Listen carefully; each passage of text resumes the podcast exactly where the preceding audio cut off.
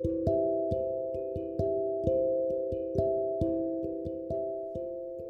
chicos, yo soy César Emanuel y hoy vamos a contar el cuento de la huella del carbono. Después de conocer quién inventó el avión, ¿recuerdas quién inventó el avión? Los, hermanos que... Los hermanos Wright. Después de viajar por el tiempo y conocer la historia de los hermanos Wright, Juanito llegó a su destino para visitar a su tía.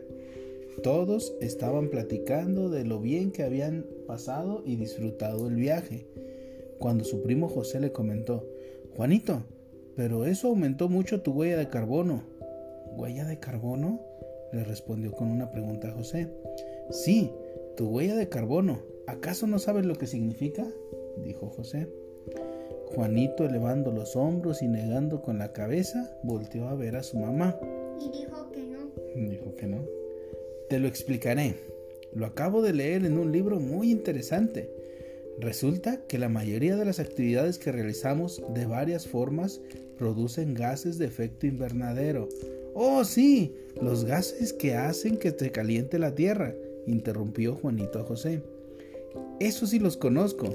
Ah, muy bien, replicó José. Pues resulta que al viajar en avión es una de las actividades que más aumentan tu huella de carbono. Y esta es el resultado de los gases de efecto invernadero que producen tus actividades a lo largo de la vida, dijo José. Con cara de asombro y preocupación, Juanito quiso saber más y más acerca de la huella de carbono. José le prestó su libro para poderlo leer.